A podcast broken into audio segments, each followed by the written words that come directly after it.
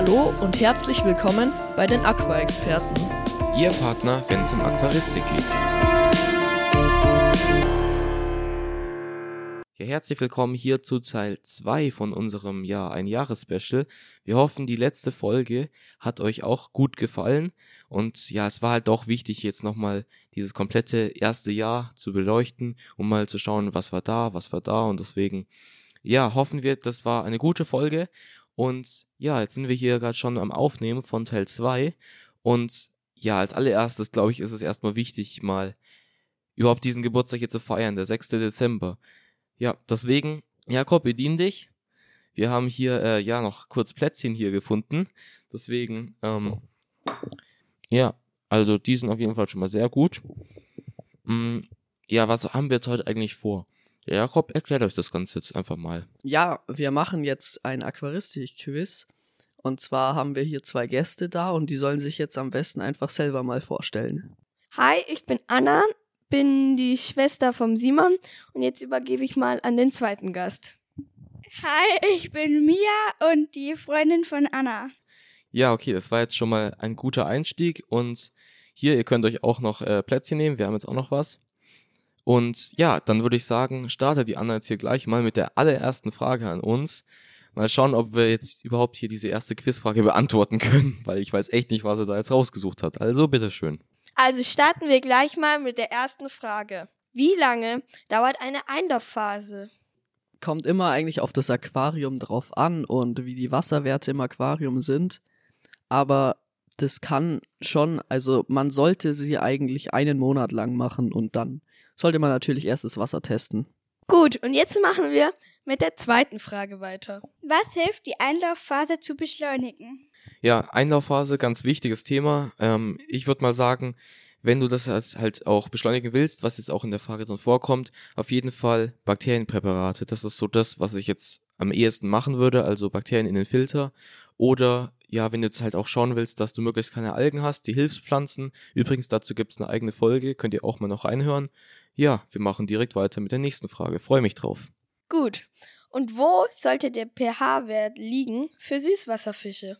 Ja, das kann man jetzt eigentlich nicht so wirklich beantworten, weil das kommt immer auf den Fisch drauf an. Manche mögen es etwas saurer, manche wieder etwas basischer. Auf jeden Fall ist es bei der Meerwasseraquaristik so, dass dort der pH-Wert immer ungefähr bei 8 liegt. Die nächste Frage lautet, wie viel Licht benötigen die Fische? Jo, äh, damit habe ich mich ehrlich gesagt noch nicht so wirklich befasst. Also ich würde mal so sagen, es gibt Fische, die sind eher an der Wasseroberfläche. Das bedeutet, die mögen es dann wohl eh. Also ich habe echt keine Ahnung, aber ich würde jetzt mal so sagen, dass die Fische, die eher an der Wasseroberfläche schwimmen, natürlich mehr Licht wollen. Dornaugen sind dann eher nachtaktiv, also mögen überhaupt kein Licht. Dann gibt's wiederum welche, die ja, sind eher so in den Pflanzen drin versteckt und so. Also ich glaube, das kommt hier auch wieder auf den Fisch drauf an. Aber ich habe ehrlich gesagt keine Ahnung. Also korrigiert uns gerne. Instagram die unterstrich Aqua-Experten oder auf Aquamie die unterstrich Aqua-Experten. Ihr könnt uns auch gerne eine E-Mail schreiben, aquaexperten.web.de oder auch über die Internetadresse aquaexperten.podigy.io. Also korrigiert uns gerne, wenn wir jetzt hier irgendwas falsch machen. Ja, deswegen, also wir freuen uns von euch zu hören. Und weiter geht's. Die nächste Frage finde ich auch sehr gut, weil ich Neonsalmler sehr gerne mag. Wo kommt der Neonsalmler in der Natur vor? Der Neonsalmler kommt aus Südamerika und lebt dort besonders auch im Amazonas. Wie heißt die Amano-Garnele auf Lateinisch? Zu der Garnele, ja, zur Amano-Garnele haben wir auch schon eine eigene Folge gemacht, also hört sie euch doch gerne mal an. Und da haben wir auch genau die Antwort dazu schon gesagt. Und zwar heißt es jetzt mittlerweile Caridina multidentata. Früher hieß er aber Caridina japonica. Das heißt, auch bei Caridina japonica ist immer noch die Amano-Garnele gemeint. Deswegen, ja. Also das sind so eigentlich mittlerweile die beiden Namen, beziehungsweise Caridina multidentata hat sich mittlerweile eingebürgert. Das heißt quasi, die beiden Namen, ja, damit kann man halt die Amano-Garnele gut verbinden. Weiter geht's. Die Mia erklärt euch jetzt noch, was ihr bei den nächsten Aufgaben machen müsst. Jetzt haben wir für euch noch ein paar Aufgaben, die ihr entweder mit A, B, C oder D beantworten müsst. So, also jetzt haben wir ein paar Bilder vorbereitet, die zeigen wir euch gleich. Und zwar, welcher Fisch ist das? Lebt er in Süß- oder Salzwasser? A. Plati, B. Garnele, C. Palettendoktorfisch. Ja, für alle, die sich jetzt unter den Fischen nichts vorstellen können, deswegen wollen wir euch die nochmal kurz beschreiben. Ein Plati ist in seiner natürlichen Form orange, aber es gibt auch andere Farbvariationen und er ist außerdem eher fülliger. Die Amano-Garnele schaut eigentlich wie eine typische Garnele eben aus und der Paletten-Doktorfisch ist blau und hat einen gelben Schwanz und auch eher etwas größer dann sogar. Auf jeden Fall kann man sagen, dass die Amano-Garnele und der Plati auf jeden Fall in Süßwasser leben, wobei die Amano-Garnele ihren Nachwuchs in Salzwasser bekommt und der Paletten-Doktorfisch lebt im Salzwasser. Bei dem Bild, das hier jetzt gerade vor mir liegt, sehe ich einen Paletten-Doktorfisch, weil der sehr blau ist und eine gelbe Schwanzflosse hat. Außerdem ist er eher etwas rundlicher. Dieser Fisch lebt im Salzwasser. Welcher Fisch ist das? A. Neon, B. Plati, C. Diskusfisch. Ja, ich habe jetzt hier natürlich auch wieder ein Bild vor mir liegen, aber dennoch wollen wir euch jetzt nochmal kurz die verschiedenen Möglichkeiten nochmal kurz, ja, ich erkläre euch jetzt einfach nochmal kurz, ja, wie die aussehen. Und zwar Nummer A war der Neonsalmler. Ja, den kennt man wohl, also es ist halt ein kleiner Salmler, eher kleinerer Fisch, der ist blau und rot.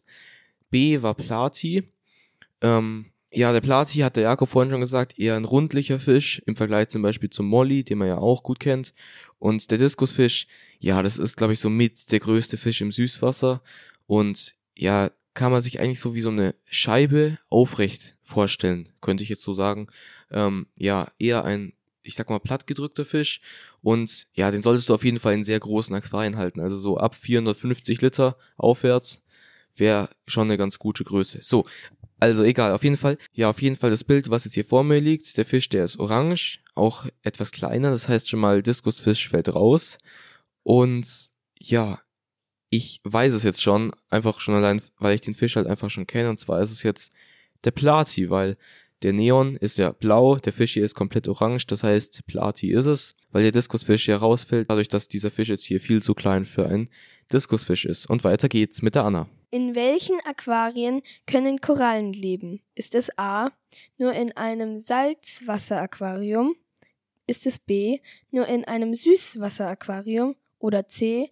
Korallen ist die Art des Wassers egal. Ja, Korallen kommen ja aus dem Meer und so kann man natürlich darauf schließen, dass sie nur in Salzwasseraquarien gehalten werden können. Machen wir gleich weiter mit der nächsten Frage. Welches Urzeittier wird auch bei Aquarianer immer beliebter? A. Axolotl, B. Taxameter, C. Zentrifuge.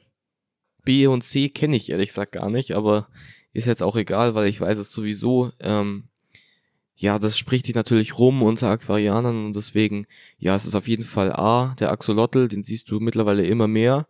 Ist ehrlich gesagt auch ein cooles Tier.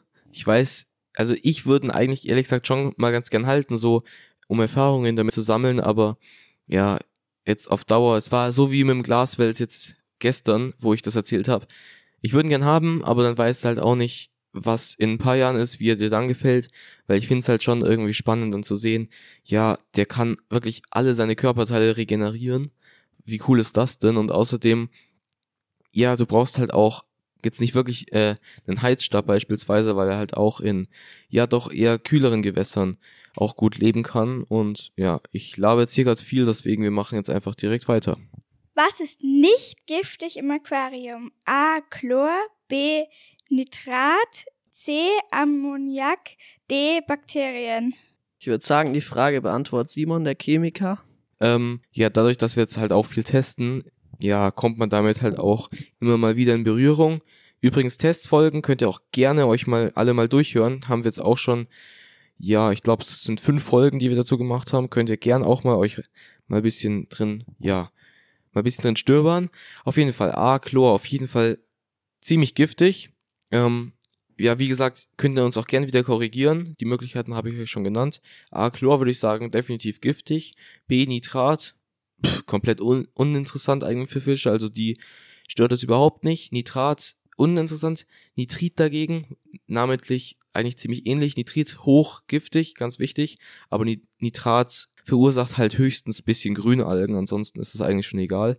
Ähm, bei C, Ammoniak, auch wieder giftig pH-Wert liegt über 7, das heißt Ammonium wird zu Ammoniak, deswegen Ammoniak auch giftig und die Bakterien, ich würde mal so sagen, die Bakterien sind mit die besten Freunde der Aquarianer, die Filterbakterien, weil die halten ja den Nitritwert auf ja nicht zählbar und deswegen, ich würde mal so sagen, dass D und B die beiden richtigen Antworten hier sind. Stimmt das denn? Ja, klar stimmt das. Jetzt haben wir noch eine Aufgabe, die haben wir schon mal gestellt, aber dieser Fisch ist jetzt ein anderer. Wie heißt dieser Fisch und hält man ihn in Süß- oder Salzwasser? A. Clownfisch, B. Plati, C. Molly. Ja, den Fisch, den ich jetzt vor mir habe, den kennt, denke ich, wirklich jeder. Auch jemand, der noch kein Aquarium hatte. Und zwar ist der orange und weiß gestreift und es ist auf jeden Fall ein Clownfisch, der auch in Salzwasser lebt. Wie heißt dieser Fisch und hält man ihn in Süß- oder Salzwasser? A. Schmetterlingszwerg-Buntbarsch, B. Diskusfisch, C. Neon. Ja, jetzt haben wir hier schon Bild Nummer 4 vor uns und ja, ich habe vorhin gesagt, der Fisch sieht so ein bisschen ja zusammengedrückt aus und ja, er ist halt auch schon deutlich größer. Das heißt, so ein Schmetterlingsbuntbarsch wird zwar schon auch recht groß mit sieben Zentimetern, wobei man sagen muss, natürlich gibt's auch größere Fische und dieser Fisch ist deutlich größer. Deswegen ist es definitiv der Diskusfisch und ja, ich würde auf jeden Fall einen sehr großen Aquarien halten, auch mit mehreren Fischen zusammen, denn so fühlen die sich sehr wohl. Wie heißt dieser Fisch? A. Feenbuntbarsch, B. Indischer Buntbarsch oder C. Fadenfisch. Das ist auf jeden Fall ein Fadenfisch, den man eben an seinen zwei Fäden erkennen kann. Außerdem ist er eigentlich fast am ganzen Körper blau und orange gestreift. Auf diesem Foto ist ein Zwergfadenfisch zu sehen. Gut, machen wir gleich mit der nächsten Frage weiter. Das ist jetzt eine sehr besondere Frage, weil ich diesen Fisch von meinem Bruder aus dem Aquarium sehr gerne mag und der jetzt ein Jahr alt wird. Also diese Frage. Wie groß muss das Aquarium für ein Goldstaubmolly sein? Ja, die Goldstaubmollis, das weiß ich, das, die magst du ziemlich gerne. Und ich würde mal so sagen, ab 60 Zentimeter, wenn sie Babys sind. Das haben wir ja auch gemacht und es hat echt gut funktioniert und die haben sich da echt gut, sehr, sehr wohl gefühlt. Aber sobald er dann ausgewachsen ist, wirklich 80 Zentimeter, also 125 Liter und größer ist es natürlich immer besser. Aber ausgewachsen 125 Liter, also 80 Zentimeter ist das optimalste. Die nächste Frage lautet, wie viel Platz braucht ein Diskusfisch? Ja, Simon hat es vorhin schon gesagt, der ist ziemlich groß, braucht ziemlich viel Platz und deswegen kannst du ihn in Aquarien ab 450 Liter halten. Die letzte Frage lautet, wie groß werden Amano-Garnelen? Ja, da kommt es wieder drauf an, ob Männchen oder Weibchen. Die Männchen sind eher ein bisschen kleiner im Vergleich zu den Weibchen, aber die Männchen so um die 5 Zentimeter könnte ich mir jetzt so vorstellen und die Weibchen so 8 Zentimeter. Aber wieder, wieder gesagt, ihr könnt uns gern korrigieren, wir freuen uns von euch zu hören. So, heute dürfen wir mal das Outro machen. Wir hoffen, euch haben unsere Quiz-Fragen gefallen. Vielleicht konntet ihr ja auch ein bisschen mitmachen oder was da draus lernen. Wir würden uns natürlich auch sehr drüber freuen, wenn ihr den Aqua-Experten schreibt und Fragen oder sowas stellt. Abonniert auch unbedingt diesen Podcast. Und damit kommt jetzt auch unser letzter Satz und zwar Tschüss und bis zum nächsten Mal. Euer Simon. Und Jakob. So wie Anna. Und Mia.